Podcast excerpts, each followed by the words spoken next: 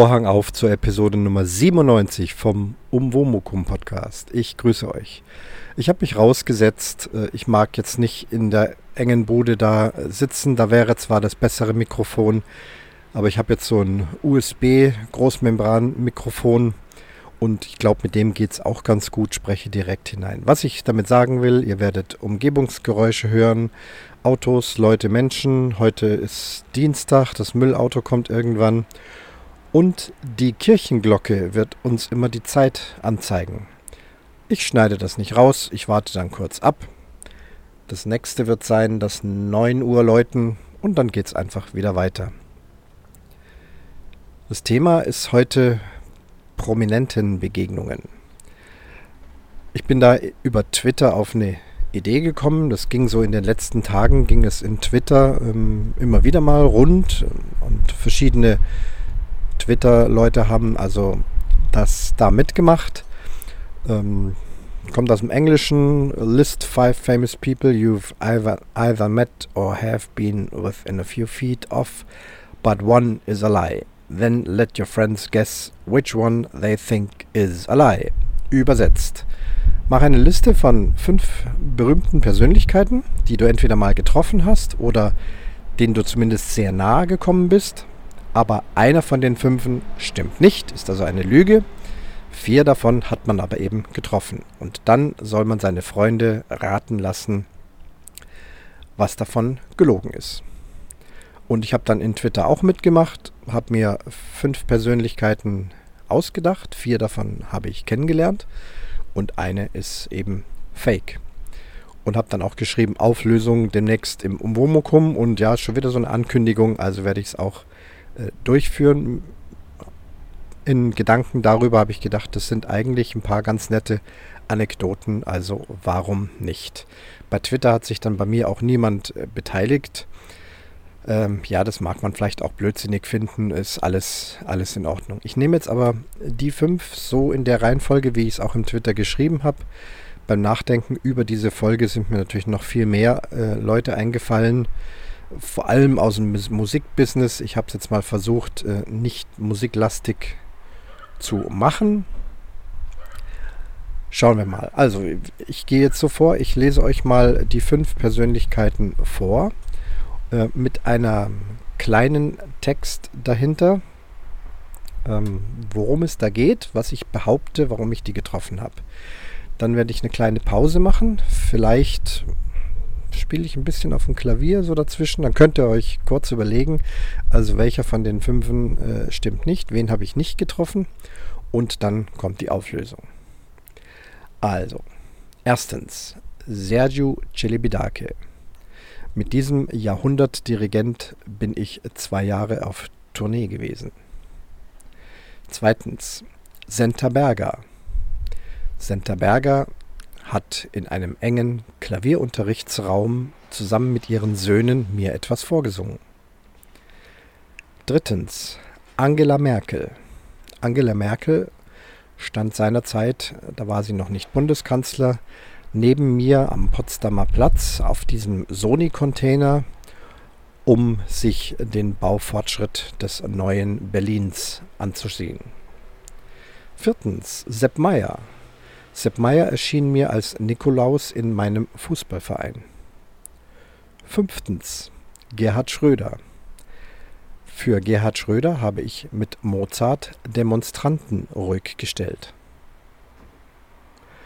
Ja, ich hoffe, das hat euch neugierig gemacht. Das ist so ein bisschen so aus dem Trash-Fernsehen auch genommen, wo diese Sprüche, was so Kandidaten äh, Besonderes erlebt haben. Aber ja, tatsächlich, vier davon sind richtig und eins ist ausgedacht. Dann würde ich doch sagen, ich setze mich mal ans Klavier, spiele einfach ein paar improvisierte Töne und dann komme ich wieder und dann geht's weiter.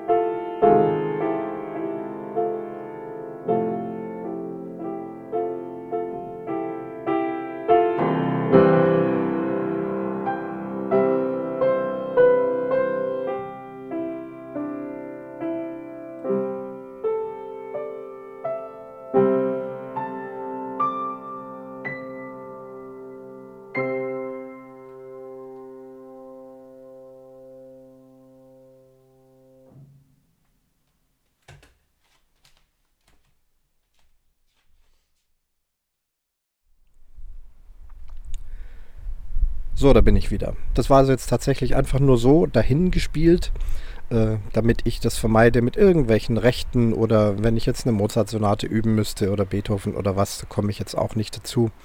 Äh, einfach nur ein bisschen ja, geklimpert, so nennt man das. Gehen wir also mal die Prominenten durch. Nummer 1, Sergio Celebidake.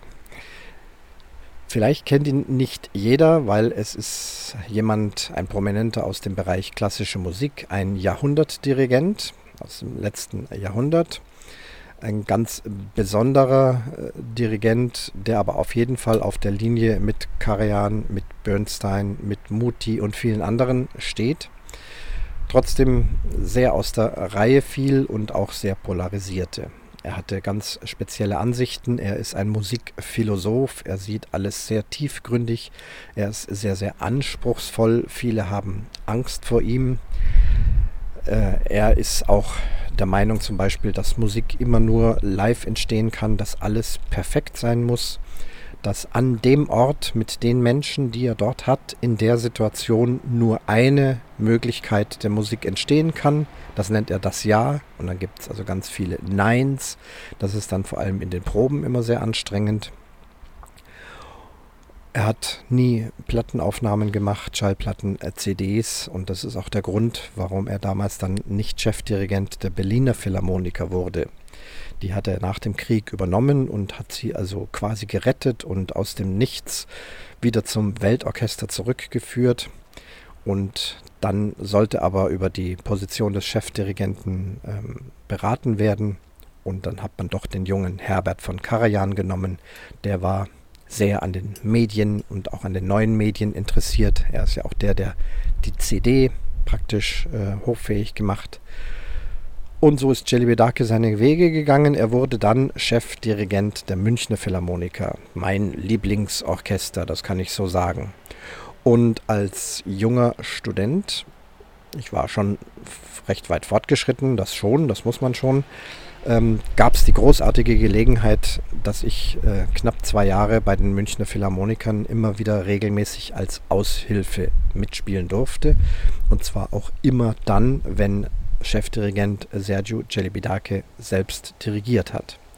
Das lag daran, dass er auch eine Methode hatte, bei einem großen Orchester die Holzblasinstrumente immer doppelt zu besetzen. Die Partitur schreibt eigentlich nur eine erste Oboe, eine zweite Oboe vor, mal beispielsweise, und er hat dann immer zwei erste Oboen, zwei zweite Oboen, die an bestimmten, eher völlig klingenden Stellen dann eben beide gleichzeitig dieselbe Stimme spielen. Wenn es dann um ein Solo oder etwas leiseres ging, dann hat immer auch nur einer gespielt. Das heißt, hier ist recht viel Manpower von Nöten. Ich habe dann also die zweite Oboe verdoppelt. Als Student kann man da nicht mehr erwarten. Aber überhaupt da in diesem Apparat zu sitzen, in diesem großartigen Orchester, äh, Celibidache beim Proben zu beobachten, das war schon sehr großartig für mich. War sehr, sehr spannend.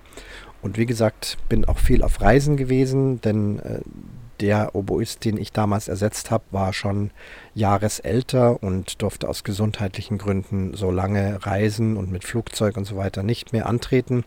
Das war also nochmal ein Bonus für mich drauf, da mit dem Flugzeug nach Spanien, nach Italien, nach Berlin und so weiter mitzufliegen. Aber auch gab es Konzerte in München. Bei diesen Reisen begegnet man dann Celebidake natürlich öfters, mal beim Hotelfrühstück oder abends in einem Restaurant nach einem Konzert, selbstverständlich immer in den Proben, auch in den Probenpausen. Ich ärgere mich ein bisschen, heute wüsste ich, äh, dass er, wenn ich ihn angesprochen hätte und ihm eine Frage gestellt hätte, dass er auch mir eine vernünftige Antwort gegeben hätte, die allerdings vermutlich ziemlich kompliziert und schwierig ausgefallen wäre. Also möglicherweise hätte ich mich da auch in die Nesseln gesetzt und er hätte mich dann als äh, ja, nicht wissend äh, entlarvt, wie er es äh, mit vielen Menschen damals so gemacht hat. Ich habe immer freundlich gegrüßt und er hat mich auch immer sehr freundlich zurückgegrüßt und auch in den Proben im Großen und Ganzen äh, in Ruhe gelassen bis auf eine Situation, aber da haben die Kollegen gesagt, das hat er extra gemacht. Die, denn das mit diesem Verdoppeln, das war dann nicht so, dass man da also mit Bleistift reinschreibt, hier an dieser Stelle spielen und dann ab da nicht mehr spielen. Das war bei ihm natürlich nicht festgelegt, denn Heute sind wir in Spanien, morgen sind wir in Italien. In diesem Konzertsaal brauche ich an dieser Stelle alle. Im nächsten Konzertsaal brauche ich an dieser Stelle vielleicht nicht alle. Das heißt, er war da wirklich wie ein Regisseur am Mischpult. Man musste immer Acht geben. Er hat dann Zeichen gegeben, verdoppelt oder einfach. Und dann musste man immer auf der Hut sein und dann eben spielen oder wieder aufhören. Natürlich gab es Stellen, wo ganz klar ist, da wird nie verdoppelt. Und da hatte ich dann meine Oboe unten auf dem Ständer, habe den anderen Oboisten zugehört, zugeschaut, äh, der Musik geschwelgt und es war in einer Probe, plötzlich zeigte er auf mich und dann kommt dieses. Und ich sollte also spielen und war natürlich viel zu spät dran, weil ich hatte die Oboe ja nicht mal in der Hand. Habe also dann ganz schnell gepackt und gespielt. Abends im Konzert natürlich an der Stelle dann wieder nicht. Kollegen haben dann zu mir gesagt, mach dir nichts draus. Er hat einfach gesehen, dass du etwas abwesend war und äh, das mag er nicht. Er mag, dass du immer 100% anwesend bist und immer auf der Hut. Und sobald er den Knopf drückt, musst du spielen und er wollte dich damit einfach nur so ein bisschen wachrütteln. Ja klar, ich saß also dann ab da immer auf der Kante, immer die Oboe in der Hand, immer bereit, sofort zu spielen, wenn es dann gefordert war. Ja, musikalisch für mich sehr prägend. Sergio Celibidache, ein Jahrhundertdirigent. Prominente Nummer 2, Senta Berger. Senta Berger, großartige Schauspielerin, über Jahrzehnte Filme gedreht. Als Jugendliche hatten wir einen ja, Trashfilm, kann man sagen, gesehen. Das muss einer der ersten Filme gewesen sein, die Senta Berger gedreht hat mit dem skurrilen Namen Als die Frauen noch Schwänze trugen. Und nein, das ist kein Sexfilm, wie man es vermuten mag. Mit diesen Schwänzen sind äh, so Dinosaurier-ähnliche Schwanzfortsätze gewesen. Das Ganze hat in, irgendwie in der Steinzeit gespielt und die Frauen hatten eben damals, also wie bei Tieren, äh, Schwänze und sie waren auch das vorherrschende Geschlecht und mehr weiß ich jetzt über den Film gar nicht mehr, aber da hat also die junge Senta Berger mitgespielt, aber natürlich dann später sehr qualitätsvolle äh, Rollen äh, gespielt in allen Richtungen. Eine tolle Schauspielerin, auch Fernsehserie Kir Royal zum Beispiel, wo also so die Münchner Schickeria gespielt hat. Sie selber ist ja in München beheimatet. Ähm, tolle Geschichte, tolle Serie, großartige Filme, eine sehr kulturbeflissene Frau.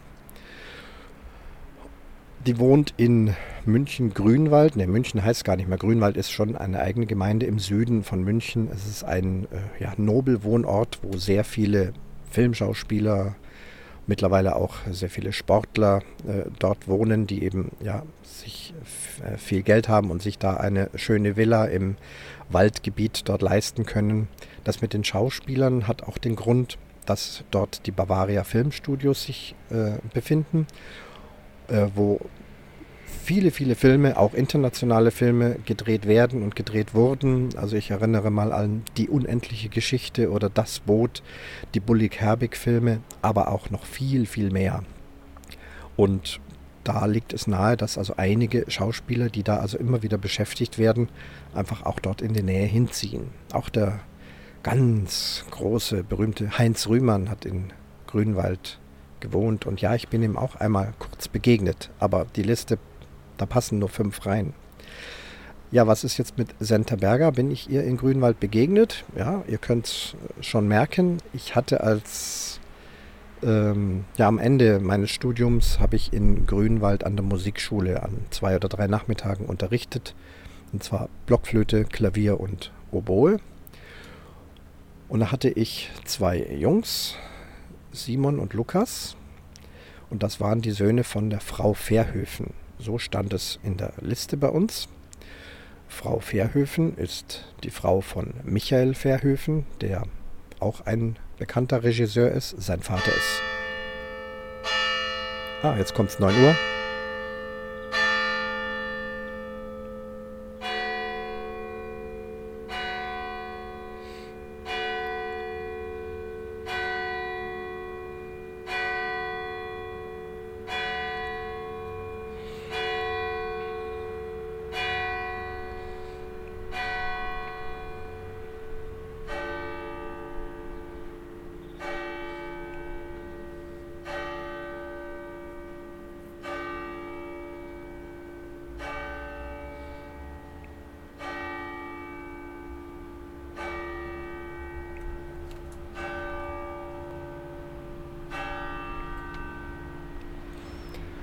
Ja, wer mitgezählt hat, 9 Uhr. Man bekommt ja hier im Allgäu zweimal die Chance, der sogenannte Doppelschlag. Damit der Senner auf der Alm, wenn er beim ersten Mal sich verzählt hat, beim zweiten Mal nochmal mitzählen kann und dann weiß, wie viel Uhr es ist. Wo waren wir stehen geblieben? Bei Frau Verhöfen, Ehefrau von Michael Verhöfen, der wiederum Sohn von Paul Verhöfen. Ich meine, Paul Verhöfen war derjenige, der Basic Instinct gedreht hat. Oder war es der Michael? Müsste ich jetzt recherchieren. Ich glaube, es war Paul. Egal. Und diese Frau Verhöfen, das ist die Senta Berger. Sie hat äh, nach ihrer Heirat dann ihren Namen nicht geändert. Sie war eben als Senta Berger längst schon im Filmbusiness bekannt und hat dies dann sozusagen als Filmname, als Businessname, als Prominentenname weitergetragen. Aber im Alltag, zum Beispiel in einer ja, ganz normalen Musikschule, äh, zeichnet sie als Frau Verhöfen und so hat man sie auch dann angesprochen. Sie hat ihre Söhne zu mir in Klavierunterricht gebracht. Ich war für die Anfänger zuständig, weil ich ja selber nun kein großer Konzertpianist bin, aber sehr gerne mit Kindern und Jugendlichen arbeite und die Basics äh, mich gerne kümmere. Ähnliches ist ja übrigens momentan im Bogenschießen. Da mache ich das ja auch, dass ich die Leute zum Einstieg verhelfe. Kommen wir zurück zum Klavier. Ähm, sie hat also die Söhne auch immer wieder mal zum Unterricht gebracht, wenn es dann Zeit war, wenn sie nicht gerade beim Drehen oder auf irgendeiner Reise war. Äh, sehr nett, sehr angenehm. Da gab es auch kein großes äh, tue darum und so weiter. Äh, wir haben einfach nur über das gesprochen, über das zu sprechen gab. Wann ist der nächste Unterricht? Äh, was muss gekauft werden? Sonst wie. Kein prominenten Gehabe und sie war auch wirklich eine völlig normale Frau. Ich glaube, wie es bei ganz vielen Prominenten der Fall ist. Ich denke, das wissen wir, wenn sie aus dem Rampenlicht raustreten, dem Scheinwerferlicht, der bunten Presse und im normalen Leben sich bewegen, sind doch fast alle eben Menschen wie du und ich, was ja auch sehr schön ist. Ja, sie hat also ihre Jungs gebracht zum Klavierunterricht und da ist es dann eben auch üblich, dass man immer eine Aufgabe gibt, jedem Schüler bis zur nächsten Woche dieses und jenes Stück üben oder dieser neue Aspekt oder ganz am Anfang eben auch ein neuer Ton wird gelernt und dann gibt es ein Stück, wo man diesen neuen Ton mit einbaut. Einfache Dinge. Und wie so oft kommen Schüler mal mehr, mal weniger geübt in den Unterricht. Manche können das sehr gut, manche kriegen es nicht hin, äh, manche üben nicht oder entschuldigen sich dann mit, sie hätten in der Schule so viel zu tun gehabt, konnten leider nicht üben oder was auch immer. Ich, äh, das ist man gewohnt als, als Musiklehrer. Eines Tages kam sie dann allerdings und sagte, ja, sie weiß, das klappt nicht immer so gut im Musikunterricht, im Klavierunterricht. Äh, sie können die Stücke eigentlich ganz prima, aber wenn sie dann in den Unterricht kommen und das dann da allein vorspielen müssen, dann geht auch schon mal ein Ton daneben. Ähm, das haben die Jungs selbst bemerkt. Ich bin nicht jemand, der da schimpft, rumschreit, die Leute unter Druck setzt oder wie. Ich bin schon geduldig, versuche einfach mit dem, was ich habe, zu helfen. Ähm, trotzdem, das waren, die waren ehrgeizig und sie fragte dann sicherlich auch zu Hause, wie war es denn? Und dann haben sie eben gesagt, ah, es, irgendwie hat es wieder nicht geklappt und eigentlich können wir das. Sie hat es dann erklärt. Sie sagt, sie ist ja selber aus einem sehr kulturellen und musikalischen Haushalt aufgewachsen und sie singt auch sehr gerne. Und wenn die Jungs da ihre Liedchen da am Klavier spielen, dann singt sie äh, zu Hause immer mit. Und in dieser Kombination funktioniert das dann hervorragend, sagt sie. Dann können die das prima. Dann kommen sie in Unterricht, dann ist sie nicht dabei. Und sie würde, wenn das okay wäre, mir das gerne mal demonstrieren und mit in den Unterrichtsraum kommen. Ähm, dann würden diese das mal zusammenspielen und singen. Und habe gesagt, ja, sehr gerne, gar kein Problem. Kamen sie also alle rein, man muss sich jetzt die Situation so vorstellen, solche Unterrichtsräume, es war eine äh, moderne, modern neu gebaute Musikschule. Da gab es dann eben viele Unterrichtsräume, auch unten tief im Keller. Äh, kein Fenster, ähm, ein schmaler Raum, kaum größer als ein Toilettenraum, kann man sagen. Da steht dann drin ein Wandklavier, ein Klavierstuhl, noch ein Tisch, noch vielleicht zwei Stühle, ein Notenständer, äh, ein kleiner Schrank vielleicht. Das war es dann. Und äh, in diesem Bunker hat man dann eben Klavierunterricht oder Im Musikstudium ist es genauso, da kann man dann üben, aber es dringt eben nichts nach draußen, wenn da eben 30 Leute nebeneinander Klavier, Posaune, Trompete, Oboe spielen. Das wäre furchtbar. Also gut, in diesem abgeschiedenen Ding saßen wir dann. Ich habe mich dann in meine Ecke gesetzt, Beine übereinander geschlagen und dann fing eben die von mir so verehrte Senta Berger mit einer ja, sonoren und tiefen Musical-Stimme an zu singen und die Jungs haben am Klavier ihr Stückchen dazu gespielt und ich dachte, was für eine geniale Privatvorstellung. Da sitzt jetzt Senta Berger und singt nur mir was vor und die Jungs, ihre Söhne, spielen dazu. Ja, das war also diese wunderbare Begegnung mit Senta Berger. Drittens, Angela Merkel. Treffen am Potsdamer Platz auf diesem Container. Also man muss sich vorstellen, äh, wann war das? Das war so in den 90er Jahren. Die Mauer war gefallen, Berlin soll umgebaut werden. Und da hat also Sony, glaube ich, oder war es eine Sony-Werbung, so einen großen roten Container auf äh, hohen Stelzen aufgebaut, konnte dann über eine Wendeltreppe hochgehen dort aus dem Fenster schauen und sich eben diese mega riesige Baustelle rund um den Potsdamer Platz und die Museen äh, werfen. Es waren an der Wand Bilder, wo man sehen konnte, wie das dann mal werden soll. Es wurde auch ein Museum auf irgendwelchen Luftkisten oder Rädern, äh, ein komplettes Museum um einige hundert Meter verschoben, also aufregende Dinge. Und da oben, wenn ich mal in Berlin war, war ich also öfters und habe also fasziniert darunter gesehen. Wen ich allerdings dort nie getroffen habe, ist Angela Merkel. Das habe ich mir ausgedacht. Das ist also die ja, falsche Person. Ich habe Angela Merkel auch nicht von weiter weg äh, überhaupt noch nie gesehen und getroffen. Das war also der falsche. Kommen wir zur Nummer 4 und 5. Also es gibt noch zwei Anekdoten. Sepp Meier. Sepp Meier Legendentorwart des FC Bayern München und der deutschen Nationalmannschaft in den 70er Jahren, Weltmeister 1974. Äh, ich selber immer am FC Bayern interessiert, nicht als Trittbrettfahrer, wie es heute viele machen, die sagen, ich bin jetzt einfach Fan von dieser Mannschaft, weil die immer gewinnen, sondern einfach aus München heraus, äh, in München aufgewachsen. Mein Vater hat sich im Fernsehen eben FC Bayern gerne angeschaut mit ähm, Gerd Müller, mit Franz Beckenbauer und eben Torwart Sepp Meyer, Uli Hoeneß äh, und so weiter. Diese eben Spieler aus den 70er Jahren. Und dieser Sepp Meyer, der war auch immer, neben dem, dass er ein sehr guter Torhüter und toller Sportler war, auch immer ein sehr humoriger Mensch. Ist es heute noch, er lebt ja noch. Wir sind heute bei 2020.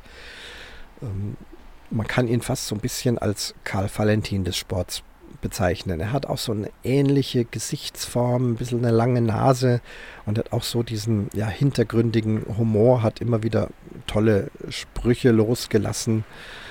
Ähm, ich erinnere jetzt an die letzte Weltmeisterschaft in Russland war es. Da hat man den Sepp Meyer interviewt als ja, TV-Experte, schon in hohem Alter. Ich weiß nicht, wie alt er genau ist. Auf jeden Fall wurde er gefragt, ob denn die deutsche Nationalmannschaft von 1974, die also damals Weltmeister wurde, ob die heute auch noch eine Chance gehabt hätte. Und dann sagt er, ja, wissens, ähm, Chance hätten wir schon gehabt, bloß mit den Verlängerungen, da wäre es dann schwierig geworden, weil wir sind halt schon alle über 70. Also er meinte, dass diese Menschen jetzt tatsächlich spielen. Der Reporter hat es natürlich anders gemeint, das Niveau von 74 zu vergleichen mit dem heutigen, aber das ist so ein typischer Mai. Mai, wir sind halt jetzt alle schon über 70, eine Verlängerung schaffen wir dann nicht mehr, aber ansonsten hätten wir schon noch gewonnen. Typischer Sepp Meier. Ähm, und unvergessen auch äh, seine Szene des Entenfangens im Münchner Olympiastadion. Und ich war selbst als, ja, war ich da, da war ich noch ein junger Bub. Wie alt weiß ich nicht mehr. Ich war auf jeden Fall öfters im Olympiastadion. Das war damals noch kein Problem. Man geht hin, zeigt einen Schülerausweis, 5 D-Mark, äh, Eintrittskarte rein, ist man dann gegangen. Und da gab es eine Szene, dass sich eine Ente in der Nähe seines Strafraums eingefunden hat. Und der Schiedsrichter hat dann das Spiel unterbrochen, denn es ging darum, die Ente da wieder zu verscheuchen. Sepp Meier ist also dann hingegangen und hat versucht, sie zu packen, um sie wegzutragen. Die ließ sich aber nicht packen. Die ist dann immer wieder weiter weggehüpft und er hat dann so äh, eine Show gemacht und hat dann so wie ein Torwart beim Elfmeter sich vor die Ente hingekauert in die Knie und dann ist er losgesprungen ähm, und hat sich dann also wie ein Torwart äh, auf diese Ente äh, geworfen oder neben die Ente hin. Er wollte sie ja nicht zerquetschen und hat sich dann noch mit dem Körper dreimal gedreht, wie so Fußballer das so machen. Und sie ist ihm immer, so, immer wieder durch die Finger und weg. Und das ganze Stadion hat also gejohlt und diese Szene geht auch heute noch immer wieder durch die Medien, wenn es irgendwie um Sepp Meier ging. Also ein ganz besonderer Mensch. Spitzname die Katze von Anzing. Das konnte man da auch sehen, dass er wie so eine Katze springen kann. Und Anzing, das ist sein Wohnort, das ist im Osten von München. Ein kleiner Ort im Osten von München. Da hat er jetzt seit vielen Jahren ein Tenniszentrum, was er leitet und aufgebaut hat. Sein großes Hobby ist dann zum zweiten Beruf geworden, Tenniszentrum. Und ich selber bin, also äh, um Womokum-Thema Umzüge, aufgewachsen, geboren und aufgewachsen in München, aber dann äh, zu Gymnasiumsalter haben sich dann meine Eltern ein Reihenhaus ebenfalls im Münchner Osten äh, gekauft, in S-Bahn-Nähe. Der Ort heißt Zorneding und das ist so zwei Ortschaften weiter von Anzingen. Ja, ich war in Zorneding im Fußballverein, rechts außen, war immer recht schnell. Schnell laufen war vor allem meine Prämisse. Tolle Schüsse machen eher nicht, aber eben rechts außen, damit ich ganz schnell vorne bin, den Ball dann in die Mitte geben kann. Ja, wir hatten eine Weihnachtsfeier, eine Nikolausfeier, so kann man sagen. Denn auch zu der Zeit war es also ganz oft üblich, zu Hause oder in der Schule oder eben auch im Fußballverein, dass da der Nikolaus kommt. Der Nikolaus, der hat dann immer einen großen Sack dabei und ein riesiges goldenes Buch. Und in diesem goldenen Buch steht also über jeden der Kinder ein bisschen was, was sie so gut gemacht haben in dem vergangenen Jahr, aber vielleicht auch, was sie nicht so gut gemacht haben. So eine kleine Rüge wurde also jeder so vom Nikolaus vorzitiert und am Ende gab es aber dann doch ein schönes Nikolausgeschenk aus dem Sack, ein paar Süßigkeiten, eine Mandarine, sowas in der Richtung. Wir hatten also Nikolausfeier in unserem Fußballverein, in der, ich weiß nicht, war das A-Jugend, B-Jugend, irgendwas so in der Richtung. Und dann klopfte an diesem Nebensaal der Wirtschaft dann eben auch der Nikolaus, bum, bum, bum. Und dann kam also der Nikolaus rein, stattlich, mit riesigem Bart, großem Sack und großem goldenen Buch, wie wir das so gewohnt sind. Und dann fing er an, das Buch aufzuschlagen und also die ersten vorzulesen, die ersten Fußballjungs. Und sehr schnell haben wir alle an der Stimme gemerkt, das ist doch der Sepp Meier. Und dann, wenn man genauer hinguckt, hat man also auch die Augen gesehen und das verschmitzte Lächeln. Also unglaublich. Der Sepp Meier ist bei uns jetzt heute, bei uns Jungs, äh, der Nikolaus. Ähm, sehr spannende Sache. Wie das gegangen ist, weiß ich gar nicht. Ich vermute mal, dass einer der Trainer oder Betreuer da einfach ein Draht nach Anzing oder ähm, irgendwie eine Bekanntschaft zum Sepp Meier hatte. Denn es wäre ja unmöglich gewesen, dass er bei sämtlichen Fußballvereinen in allen Jugendklassen da überall den Nikolaus gibt. Also war das schon ein, ja, eine ganz besondere Angelegenheit, dass das gelungen ist, ihn da zu verpflichten. Wir haben dann da also die Nikolaus-Show gemacht. Das war auch wahnsinnig witzig. Seine Sprüche waren unerreicht. Es war also ein Gelache und Gejohle. Es war wirklich ganz besonders. Und als das dann vorbei war, war also klar, wurde er eben nochmal vorgestellt. Also das ist der berühmte Sepp Meier. Und wenn ihr Jungs jetzt also Fragen habt an ihn, könnt ihr das fragen. Da gab es natürlich alles Mögliche zum Thema Fußball und Torwart und so weiter. Da muss man auch sagen, ähm, er hatte da schon mehr oder weniger sein Karriereende vor sich oder war es schon vorbei. Er hatte nämlich einen äh, schlimmen Verkehrsunfall, selbst verschuldet mit seinem Auto, zu schnell gefahren und dann irgendwie geschleudert. Und von den Verletzungen hat er sich also nicht mehr hundertprozentig erholen können, sodass dann doch die Karriere dem Ende zuging. Bing, Viertel nach einmal. Äh, das war also in verschiedenen bunten Gazetten äh, jeweils auch anders dargestellt, welche Geschwindigkeit da gefahren wurde und also großes reißerisches Thema. Und einer meiner Fußballkumpels hatte ihn dann gefragt, ja in den Zeitungen äh, stehen immer so verschiedene Geschwindigkeiten. Im einen steht äh, 120, im anderen steht 150, im nächsten steht 170. Äh, was stimmt denn nun? Und dann kam also auch wieder ein typischer Sepp Meier, Maibub, wenn du jetzt die alle nimmst und alle Zahlen zusammenzählst, dann stimmt es ungefähr. Ja, also ein bisschen Selbstironie von ihm auch. War natürlich trotzdem nicht toll, aber immerhin hat das gesundheitlich überlebt, aber die Karriere war dann zu Ende. Das also die Begegnung mit Sepp Meier. Kommen wir noch zu Gerhard Schröder. Äh, wieder um Womukum-Thema Umzüge. Musik hatten wir heute auch schon drin. Also es ist schon eine Umwomukum-Folge heute wieder. Ähm, es wird übrigens immer um das Kum gerätselt. Also ich werde ja, als auch kürzlich beim Jörn Schaar wurde auch Umwomukum erwähnt. Um für Umzüge, Mu für Musik, äh, Wo für Wohnwagen, Mu für Musik und Kum. Das ist auch ein Relikt aus Panoptikum. So sollte es erst heißen, also ein Gemischtwarenladen an Thema. Und übrig aus dem Panoptikum ist das Kum geblieben, denn Panoptikum-Podcasts gibt es schon. Und so ist es also der Gemischtwarenladen um wo mu kum. Das mal als Erklärung. Wo waren wir stehen geblieben? Gerhard Schröder. Genau. Ich wohnte auch einige Jahre in Hannover da steht auch immer noch die Folge aus, wie es mir so in Hannover ging. Irgendwann muss, möchte ich mich unbedingt mal hinsetzen. Aber es kommt halt immer anders. Heute also dieses hier in Hannover. Zu dieser Zeit war Gerhard Schröder Ministerpräsident von Niedersachsen. Hannover die Hauptstadt von Niedersachsen. Ich habe dort im Polizeiorchester gespielt, aber auch in den umliegenden Theatern und Symphonieorchestern als Aushilfe gespielt, denn als ja gelernter Opernoboist äh, war ich da gern gesehen, habe die Sachen alle drauf gehabt. So auch am Theater in Hildesheim. Und die hatten auch ein Bläseroktett. Das ist eine Gattung, die ich selbst sehr gerne mag. Besteht aus zwei Oboen, zwei Klarinetten, zwei Hörnern und zwei Fagotten. Acht äh, Holzbläser, beziehungsweise die Hörner sind ja keine Holzbläser, aber sehr holzbläserlastig. Und mit denen habe ich also auch gerne Oktett gespielt. Die haben mich immer wieder eingeladen, da mit Oboe zu spielen. Und dann hatten wir ein Gig, eine Mucke, äh, irgendwo in einem Universitäts, in einer Universitätsaula sollten wir eine Art Festakt umrahmen, musikalisch umrahmen. Ähm, wir hatten dann tatsächlich auch Mozart-Oktette auf dem Programm. Mozart hat ähm, Oktettmusik geschrieben, beziehungsweise seine Opern wurden auch immer für Oktett umgeschrieben.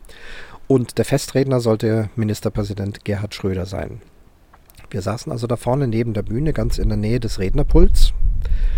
Und dann war also Auftritt Gerhard Schröder. Da war in dem Punkt jetzt nicht geplant, Musik zu spielen, sondern er begann also das Podium zu betreten. Und als er dann so Richtung Rednerpult ging, gab es plötzlich oben auf der Empore lauten Rabatz. Da haben also irgendwelche Studenten dann Transparente enthüllt und ganz laut äh, Parolen gerufen. Es ging irgendwie um Atomkraft und Gorleben, Zwischenlager, Endlager, so irgend so eine Geschichte. Äh, laut eben gerufen, paar, ähm, Transparente und das war eben auf Gerhard Schröder bezogen, er solle da ähm, irgendwas ändern. Ähm, einer der Bodyguards stand direkt neben uns und sah das, dass die da oben rufen und bedeutete uns jetzt schnell spielen, laut, was lautes spielen. Und wir, ja, sofort irgendeinen lauten Mozart-Satz genommen, sofort angefangen zu spielen. Das hat in dieser Aula sehr Gehalt. Die Musik hat den ganzen Raum eingenommen. Und so konnte man dann sozusagen das Rufen äh, der Demonstranten da oben nicht mehr hören. In der Zeit sind dann natürlich auch irgendwelche Securities hochgelaufen, haben dann äh, die Studenten zum Einhalt bewogen, die Transparente wieder einkassiert. Es war Gott sei Dank also nicht sehr dramatisch. Die haben auch dann schnell wieder Ruhe gegeben. War also jetzt keine schlimme Sache. Aber eben, ja, unangemeldete Demonstrationen. Demonstrationsrecht ist ja was ganz was Wichtiges, aber dann muss man es auch an der richtigen Stelle machen und da war es dann eben nicht gewünscht. Und wir haben also dann irgendwie mit Mozart irgendwelche Atomdemonstranten äh, ruhig spielen müssen. Finde ich eine sehr skurrile Geschichte.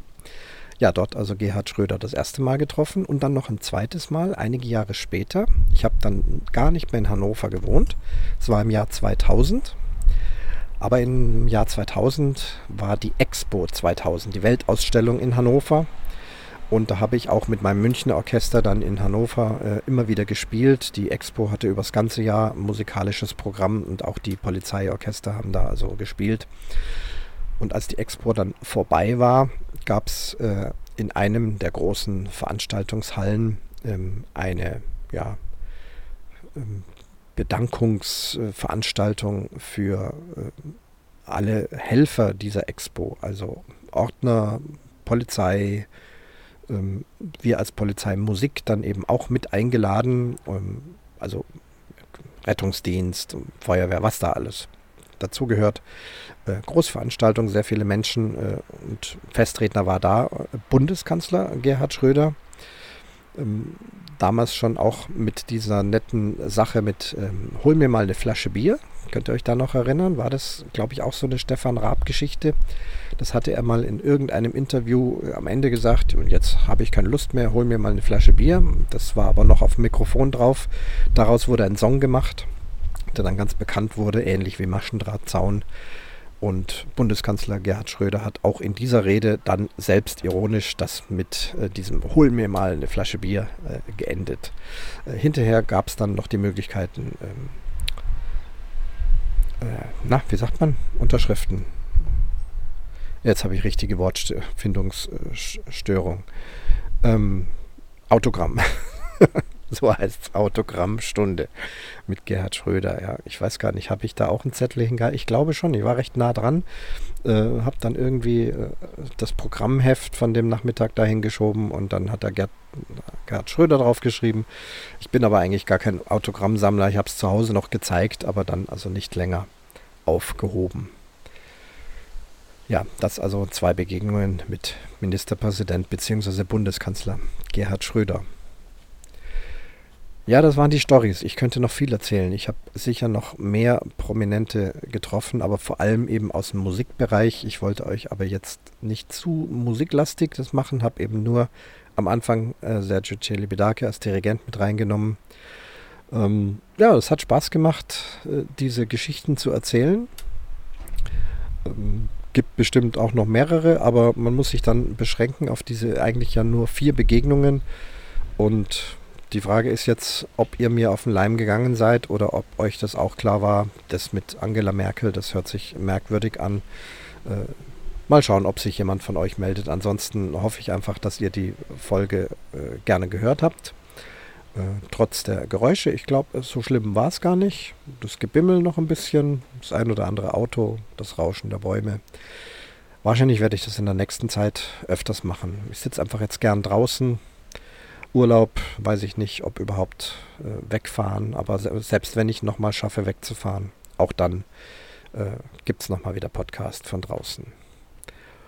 Und damit schließt sich die Folge Nummer 97 vom Umwomukum Podcast.